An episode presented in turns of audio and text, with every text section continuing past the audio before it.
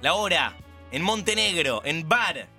3.41 de la mañana. ¿Por qué, Flor, estoy diciendo esto? No es ¿Por random. ¿Qué? ¿eh? ¿Para qué entraste en modo cualquiera? Y además nosotros nos acabamos de enterar que es Bar Montenegro. Ellos son una hermosa pareja. Y ahora en sus eh, biografías de Instagram, ¿no? Que es eh, lo que más dice de uno como ser humano. Ella tiene vivo de viaje. Él puso, dejé todo para irme de viaje por el mundo y hacer videos en YouTube. Efectivamente pueden ver sus aventuras por el mundo, donde ya se encontraron con personajes e historias increíbles que eh, tienen la generosidad de compartir con todos nosotros en sus redes sociales. Le damos la bienvenida a Nicolás Goodman y Chepa Chernov. Nico, Chepa, ¿cómo andan? Hola, Hola. ¿Nos escuchan? Sí, los Sí. escuchamos fuerte y claro. ¿Cómo nos escuchan ustedes? Bien, bárbaro. Estábamos como eh, en una, estamos en una situación de pasillo, de, de- no, estamos como en un lugar donde agarra bien internet.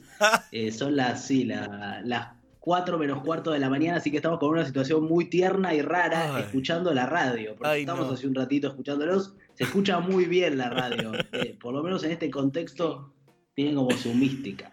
Es muy hermoso, la verdad, estar hablando con ustedes a las 4 menos cuarto de la mañana. Eh, es un placer. Cada vez que podemos comunicarnos con Argentina nos sentimos como en casa, a pesar de estar a tantos kilómetros. Eh, te- tenemos mil preguntas para hacerle. Antes que nada, gracias por hablar con nosotros a estas horas de, de- de la noche. Recién lo contaba yo, también haciéndome un poco cargo de mi ignorancia, ¿no? Digo Bar Montenegro y pienso que es algo que está, no sé, en, en Godoy Cruz y Niceto. Y no, ¿dónde, ¿dónde están exactamente en este momento, Nico y Chepa?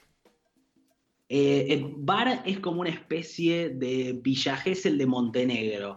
Y Montenegro, eh, a ver, para que se entienda, es el último desprendimiento de lo que fue la ex Yugoslavia. Eh, pero fue un desprendimiento pacífico, o sea que las cosas están más o menos bien entre Serbia, de donde venimos, y Montenegro. Seguro se acuerdan que, que el país se llamaba Serbia y Montenegro. Por sí, el por un mundial, claro. No- nos íbamos enterando las novedades por los mundiales. Claro, exactamente. Eso. A mí me pasó lo mismo. Yo recordaba que Serbia y Montenegro estaban anexados y cuando llegamos acá nos dimos cuenta de que era un país independiente, pero no hace tantos años. Claro, eso, hicieron un referéndum y salieron de manera pacífica, entonces está todo bien.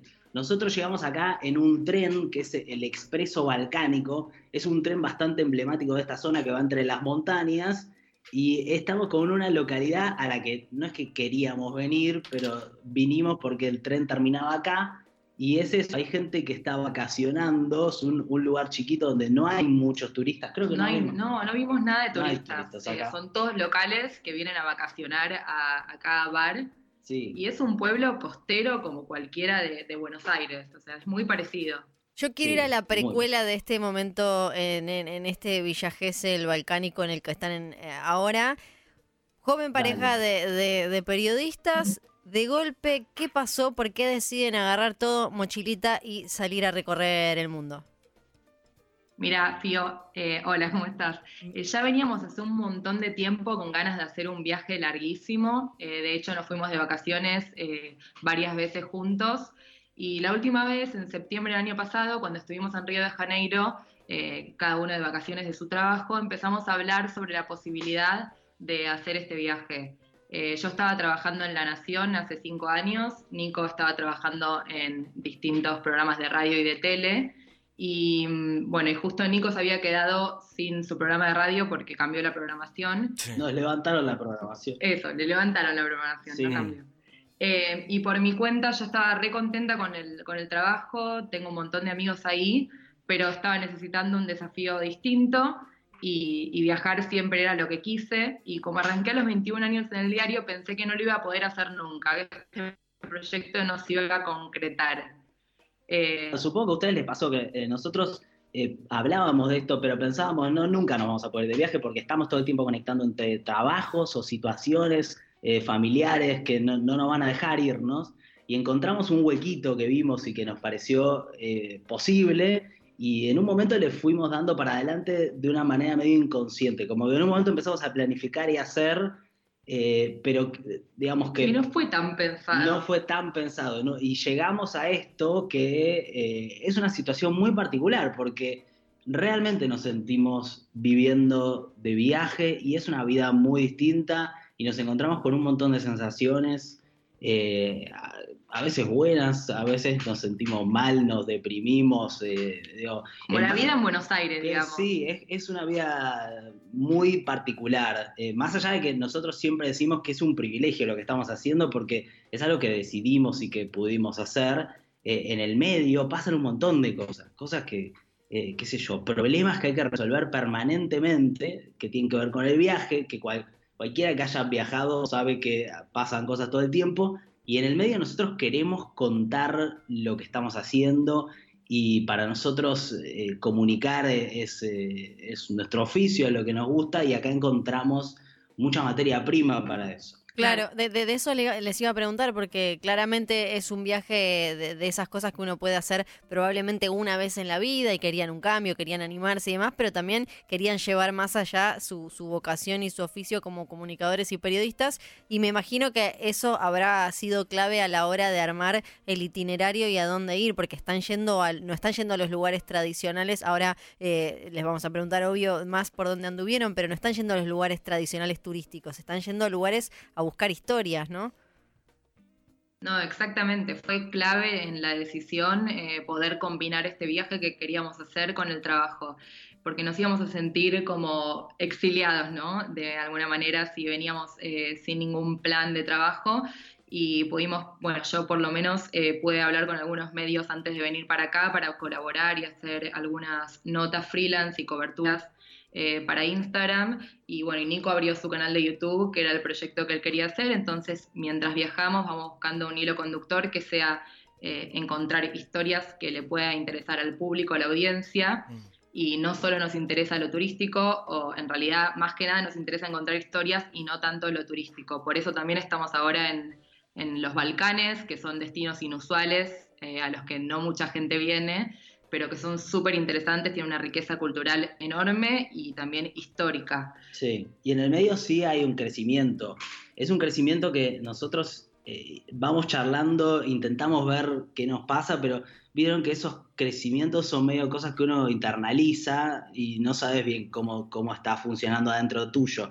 Pero sí es verdad que hay algo de eh, de un crecimiento como comunicadores, porque la verdad que eh, es como que es una situación que te hace todo terreno, que te vuelve, te resensibiliza de alguna manera, si es que se puede decir así, eh, con respecto a, lo que pasa en Buenos Aires. Eh, te dan ganas de contar cosas que por ahí puedan ayudar a alguien de los que, no sé, con los que vos hablabas en Buenos Aires. Decir, bueno, mira esta historia, eh, por ahí, no sé, puede traer un punto de vista nuevo, alguna idea que no estábamos pensando. también un poco surgió esa pregunta de, ¿puede ser que en Buenos Aires estemos un poco siempre eh, repitiendo los mismos temas y que nos cuesta encontrar, eh, no sé, eh, distintas perspectivas. Y acá nos damos cuenta que, que sí. Además nos damos cuenta que extrañamos mucho a Buenos Aires. Extrañamos Buenos Aires. que no, no esperábamos extrañarla. Bueno, esto les va también a, hacer valorar nuevamente el lugar de, donde son, que creo que la distancia a veces también tiene, tiene ese, ese costado eh, inesperado. Hablando de los lugares por los que, por los que están y, estuvieron, bueno, yo me metí acá en el Instagram de, de, Nico y veo que eh, las stories destacadas, donde van eh, agrupando todas las, las, historias con las que se encuentran y, capturan, están con banderitas. Y yo la verdad que no te sé leer banderitas, entonces me meto en el de Chepa para hacer ver rápidamente Serbia, Bulgaria, Turquía, Jordania. ¿Sí? Los países en mayúscula como corresponde, puse yo, digo. Ahí está. Sí, que tienen su bandera correspondiente y abajo el nombre. Cuéntanos por dónde eh, anduvieron hasta ahora, cuál fue el recorrido que fueron trazando en este mapa. Dale, eh, a ver, arrancamos por Israel. Eh, familiar, teníamos un casamiento, pero la verdad que Israel es un país que tiene muchísimo. Yo ya había ido varias veces, había ido a cubrir la guerra, o sea que ahora me lo encontré en un momento de situación de, paz. Y mm, eh, a ver, de Israel nos fuimos a, eh, Grecia, después a Jordania. No, después volvimos a Israel. Después porque tuvimos un momento ahí que entramos y salimos de Israel varias veces, eh, pero hicimos Israel, Grecia. En Grecia fuimos a Icaria, que es la isla, no sé si lo vieron, más longeva, eh, una de las islas más longevas del mundo, donde la gente vive en promedio 90 años, cosa que es rarísimo. Sí. Eh, y estuvimos parando en un pueblo donde vive mucha gente grande y nos estuvieron contando cuáles son esas claves de la longevidad, de por qué viven tantos años. Y eso estuvo buenísimo, eh, pudimos compartir un montón de tiempo. Claro, por eso, imagínense una isla de las griegas, pero que no es turística, y nosotros nos metimos como si fuera en el centro de la isla, que es en una zona montañosa, en donde vive toda gente de entre 90, 100 años, y es como una especie de geriátrico gigante al aire libre. En donde pero ellos... un paraíso, aparte porque tiene playas con eh, aguas cristalinas, o sea, es realmente increíble.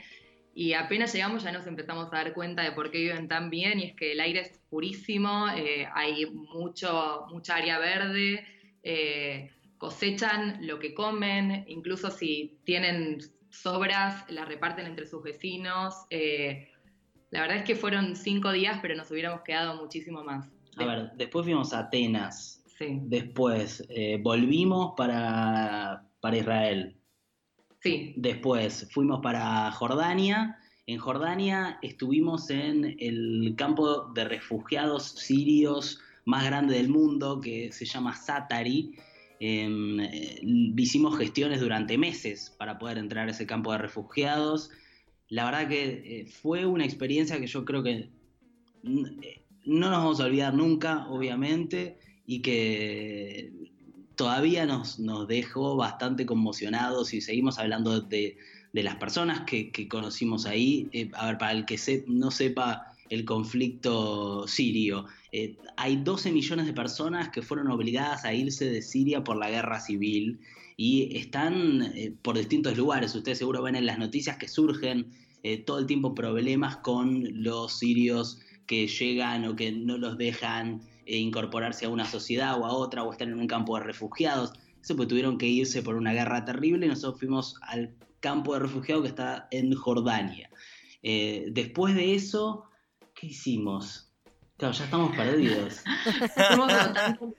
ya perdimos la noción del tiempo y de los lugares que visitamos. Pero después fuimos a Turquía, estuvimos en Estambul. Turquía, Estambul, claro, Estambul, que bueno, es una ciudad más conocida, pero bueno, Ahí estuvimos en la marcha del orgullo en Estambul. La marcha del orgullo en Estambul está prohibida desde el 2015 y la policía eh, es una cosa muy impresionante, sale muy armada a la calle y yo realmente, habiendo cubierto tantas marchas. También cubrimos un montón de marchas y nunca nos imaginamos que esto podía llegar a pasar. Nunca vimos una policía tan armada, carros hidrantes, la montada y persiguiendo a, los que... A pibes, a pibes adolescentes que estaban, que se juntaron a marchar pacíficamente. Eh, y vimos cómo reprimían, de hecho estábamos en, un costado y nos, nos afectó un poco el gas lacrimógeno, y nada, eso lo documentamos también para Instagram y para Twitter y eh, fue una experiencia tremenda, porque en Argentina eh, ya venimos cubriendo distintas marchas y nunca había pasado algo similar con respecto a la no, la marcha del orgullo. Se vive totalmente de otra manera, tiene que ver con que es un país religioso, en este momento el, gobierno es muy religioso, también hablamos con un refugiado sirio, que es un, pibe que era estudiante de la universidad en, Siria. Cuando... Eh, empieza la guerra, lo llaman al ejército, él no quiso ir al ejército, se escapó como 3 millones de sirios a Turquía y ahora están presos literalmente en ciudades de Turquía porque no pueden trabajar, no pueden estudiar, no pueden moverse. Eh, les estamos haciendo un resumen rápido, no sé cómo estamos, pero... No, es espectacular. A ver, con, ganas de ver todo lo que me perdí. Los pueden seguir en arroba Nico Goodman y arroba Chepa Chernov en eh, sus sucursales en Instagram. Quiero saber, chicos, de todo esto que nos están contando. Eh, ¿Cómo eligen los, los destinos? ¿No? ¿Cómo, ¿Cómo van armando este, esta, esta guía de, viaje, porque es como dicen, no, no son lugares eh, típicos. De hecho, me lo, me lo imagino medio, no sé si vieron Dark Tourist, eh, esta serie documental en, Netflix, que va más por el lado de lo macabro, ¿no? Que de, de, experiencia copada. Pero, pero ¿cómo fue su, su selección de lugares? Y es un poco intuitiva la, selección. Eh, no tenemos un eh, itinerario tan claro. Mm. Eh, tenemos más o menos planificado seis meses. Salimos con seis meses de planificación de Buenos Aires, con un carrión cada uno y con algunos... En realidad es una ruta más o menos marcada eh, hacia Europa, pero los países los vamos eligiendo al tuntún. Vamos viendo qué nos copa, hablamos con otros viajeros que nos dicen, che, ¿por qué no te fijas de ir a Sarajevo, que es una ciudad recopada? Y ahí la ponemos en el itinerario. Sí, o, eh, recopada o está pasando algo, o hay algo, más que nada lo que, lo que buscamos es hay algo para contar, pasa algo, ¿no? Sí. Y a partir de ahí, la idea es pegar toda una vuelta que va a ir por Europa hasta los países nórdicos y de ahí a Asia. Y de Asia vamos a también pegar toda la vuelta y después decidir qué vamos a hacer. O sea que en realidad estamos todavía en el principio de la Hay algo de improvisación que está buenísimo, que hay como una impresibilidad. sí. Son las 4 de la mañana. Me cuesta hablar. Perfecto. Eh, Acá son las 11 y tampoco me saldría, no te preocupes. Sí, no, es una palabra muy jodida. Eh, y que está buenísimo de, ir sorteando como dificultades que van surgiendo en el camino eh, pero a su vez esta como libertad te permite eh, ir cambiando, si no, ponele, si llegas a un destino y no te convence tanto, mm. decir, bueno, mañana nos vamos a otro lugar. Eh, no tenemos alojamiento ni traslados sacados de antemano, los sacamos, ponele, una semana antes de irnos al próximo destino. A ver, dentro de cuatro días ya no sabemos en dónde vamos a estar. Claro. Por ejemplo, eso no sabemos. Y recién nos contaban que para entrar al campo de refugiados, que fue esta experiencia que me imagino habrá sido como súper eh, fuerte y reveladora, eh, ¿tienen algún otro punto para el que estén haciendo algún trámite así que quizás no lo quieren decir, está perfecto, pero tienen alguna otra cosa así que requiera eh, ese tipo de, papeleo previo y demás?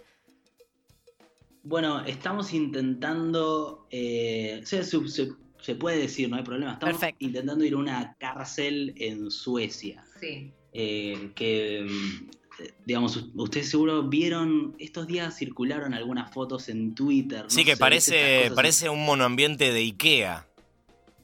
Eso, eso, que tienen Como de catálogo. En realidad lo que hay atrás, lo que hay atrás de, las fotos de la cárcel, eh, así como lujosa, es una idea eh, completamente diferente de la nuestra de cómo tiene que ser tratado eh, alguien que cometió algún delito. Eh, digamos, tiene una idea de recuperación de esa persona, de rehabilitación, de cómo hacemos, se rompen la cabeza y ponen un montón de recursos para intentar que esa persona después pueda volver a incorporarse a la sociedad lo antes posible y tener una vida eh, lo más normal posible, o sea, diferente a nuestros centros de detención que dejan a las personas totalmente traumatizadas. Em, así que, digamos, ahí está difícil porque, bueno, se imaginan, o sea, es todo difícil porque en el medio tenés un montón de barreras que son culturales, que son eh, de, no sé, de todo tipo, eh, hasta que llegás a la persona que te habilita entrar. Digamos, en el campo de refugiados lo que pasó, por ejemplo, es que hicimos gestiones durante meses con el gobierno de Jordania. El gobierno de Jordania no nos daba bola, era imposible encontrar al representante de Jordania en Argentina y no le interesaba vernos, era como una cosa muy difícil y terminamos comunicándonos con el New York Times y con la BBC, con los periodistas específicos que entraron y le preguntábamos, escúchame, eh, Charlie, ¿cómo hiciste para entrar al campo de refugiados? ahí el tipo me y medio así va llegando. Es que, Pero no es que para estas cosas no hay un TripAdvisor, no, no, hay... Se nota... hay una guía de viaje, claro. Eh, se nota que ahí hay un laburazo porque para el que quizás no sabe cómo es el laburo periodístico, si uno tiene un medio grande detrás, enorme, acá en este caso sería Clarín o La Nación y demás, es mucho más fácil, pero ustedes lo están haciendo ustedes solos. Sí, es muy difícil. Eh, ya, por lo menos en Europa en Medio Oriente es más complicado, pero en Europa entienden ya el concepto de eh, periodistas freelance. Entonces entienden que hay muchos que viajan sin tener como respaldo un medio y que por ahí eventualmente esa, esa nota que se hace va a llegar a un medio importante o va a tener una difusión. Eh, qué sé yo, después, por, ejemplo, en Israel no, era más difícil. Necesitas para cada cosa eh, confirmación Sí, name dropping de medios importantes de tu país. Sí, o de la embajada en Israel, de la embajada de Israel en Argentina, pero por una cuestión de seguridad. Claro. Claro. ¿Cómo, voy a hacer una pregunta que poco tiene que ver con lo profesional y más con lo personal? En toda esta aventura, eh, ¿Cómo está la convivencia? ¿No? Porque ustedes son pareja. Quiero saber cómo. eh, me imagino que fortaleció esto, el, el vínculo. Porque fácil, seguro que no, eh, no es. Y somos nosotros soles todo el tiempo, o sea, tenemos que ir llevándola y es día a día, pero ya veníamos conviviendo en Buenos Aires hace cuánto, Nico, hace dos años más dos o años menos. y pico, sí. Sí, dos Es años y pico. Es distinto igual porque estamos, o sea, mano a mano constantemente, no tenemos tanto contacto con otras personas. De hecho, por él el otro día era el cumpleaños de Nico Sí. eh, y nos encontramos en un free walking tour con una pareja de argentinos y más o menos que nos tiramos encima de ellos y le dijimos, por favor, eh, no sé, hablemos, hagamos algo eh, y terminamos yendo a almorzar y festejando con dos extraños del cumple de Nico. Sí. Eh, pero no, la convivencia viene bastante bien, o sea, no- como que cada uno tiene sus momentos de bajón, pero no relacionado con un problema de la pareja, sino más con, como cosas internas de, de- ya sea de la profesión o de extrañar amigues. eh, pero, Sí. ¿vos qué opinás? No sé. Sí, yo eh, me acuerdo, con esta pregunta me acuerdo de una anécdota de Bill Murray, que no, no sé si la tienen, la anécdota, que él se metió una vez en una, en una fiesta así como de un barrio de Estados Unidos, entró como medio así de golpe, una previa, imagínense, y le ellos le, pidieron consejos de vida y Bill Murray le dijo, eh, consíganse, o sea, con su pareja, búsquense los lugares más difíciles a los que puedan viaje, pero donde la cosa sea complicada, sáquense un boleto y vuelvan. Y si a la vuelta sigue estando todo bien, bueno, dele para adelante. Como que es una cosa medio... es- Sí, estás en un, como en una situación medio extrema. Sí, estamos negociando cosas todo el tiempo, desde qué vamos a almorzar. eh, Imagínense que hay que tomar decisiones permanentemente y, y son todas consensuadas, obvio. Eh, yo creo que se está, ah, lo estoy pensando en voz alta porque no tengo tan pensado, pero creo que se está fortaleciendo. No, pero hablamos del tema. Todos los días Sí, decimos, hablamos. estamos bien, ¿no? Sí, sí, estamos bien. Este, hay mucho hablar. Hay que, eh, tenés que Hay mucha- preguntarte sí. en voz alta todo el tiempo. Y ¿Cómo honestidad. estamos? ¿Qué está pasando? Sí. Y honestidad más que nada. Chicos, eh, cuéntenos dónde podemos seguir su- sus aventuras eh, inspiradas por Bill Murray. Sí. Dale, muy bien. En Instagram, en arroba chepachernov, como suena con B corta al final, eh, para seguirme a mí, para seguir a Nico es arroba Nico Gutman, G-U-T-H-M-A-N-N. Y Nico tiene un- su canal de YouTube. Sí, yo soy un flamante youtuber. Esa. La verdad que estoy, estoy muy impresionado con YouTube. Me parece. Otro día lo hablamos, pero estoy muy loco con eso porque hay una cantidad de gente tremenda y tengo mucha respuesta. Eh, también hice un canal que se llama Nicolás Goodman, ahí lo, lo pueden chequear. Ahí está. Eh, ¿Qué onda? ¿Nos cuentan un- toque cómo está Buenos Aires? Ay, A ver, Flor. está, mm, está cargadita, ¿no? Está muy en campaña. Está muy en campaña. Sí, Sí, está muy en claro, campaña. está eso permanente en todos lados. La verdad que es medio trending lados. topic. No sé si llegó el Sí. furor de eh, Face Up. Eh, me parece que sí, porque Nico creo que yo te vi a vos envejecido en algún Sí. lado. A Chepa no. Sí, sí, llega. Llega. Chepa, Estamos, no- estamos pendientes todo el tiempo entrando a Twitter y a Instagram. No, no mintamos, estamos ahí. Estamos pendientes, sí. Está muy bien. Pero no, te- no tenemos la sensación, viste, de, de estar ahí, de cómo está el No. clima, eh, qué sé yo, no sé. Eh, eh, o sea, cuando nos fuimos y estaba todo, eh, eh, había una situación muy tensa en general, la situación económica tremenda. Ahora, obvio que sigue, me imagino que la campaña ya está avanzada. Bueno, nada, ya, ya les estoy hablando medio tipo en plan. Claro, por favor, tirame una novedad. Sí, está, está muy en plan eh, dos bandos. 9 La grados campaña, 8, les sí. puedo decir en este momento. Acá en Buenos Bien. Aires. Sí, sí, está agradable, Excelente. ponele. Sí, no Este, está haciendo mucho frío. me gusta que se hayan hecho, que no se hayan hecho, que hayan mantenido eh, eh, un, un perfil cada uno y no abrirse el perfil de los dos. Me parece que les da como una, una riqueza de perspectiva que, que está bueno. Particularmente me gusta cómo hacer zapping entre las cosas que suben eh, los dos. eh, y lo, lo recomiendo. No, y gracias a ustedes por hablar con, con nosotros. Me imagino que se van a descansar. Sí, Sí. ya nos volvemos, o sea, terminamos esto y nos vamos a dormir. Eh, vamos Mañana sí, mañana tenemos un traslado. Sí, temprano. mañana nos vamos a Cotor. Eh, si pueden, eh, googleen Ya. Cotor, los que no, no conocen con K, porque es uno de los lugares más espectaculares del mundo, por lo menos para que se imaginen el mañana, donde vamos No a lo estar. puedo que creer. Tiene Sí. esto, es, es complejo moverse, pero llegás a lugares espectaculares. Parece King's Landing. eh, es medio, sí, Sí, tiene como mucha casita Es con muy techo de Ahí es claro, comparte, comparte onda con, Sí. con Dubrovnik. Eso. Chicos, está buenísimo lo que están haciendo, de verdad, gracias por eh, compartirlo y les deseamos éxitos en el, en, el- en el viaje. ¿Y quién le dice si no hablamos pronto nuevamente? Éxitos. Me. Gracias, gracias a ustedes, chicos, a todos. Un Un beso. enorme. gracias. Por el espacio. Gracias a ustedes.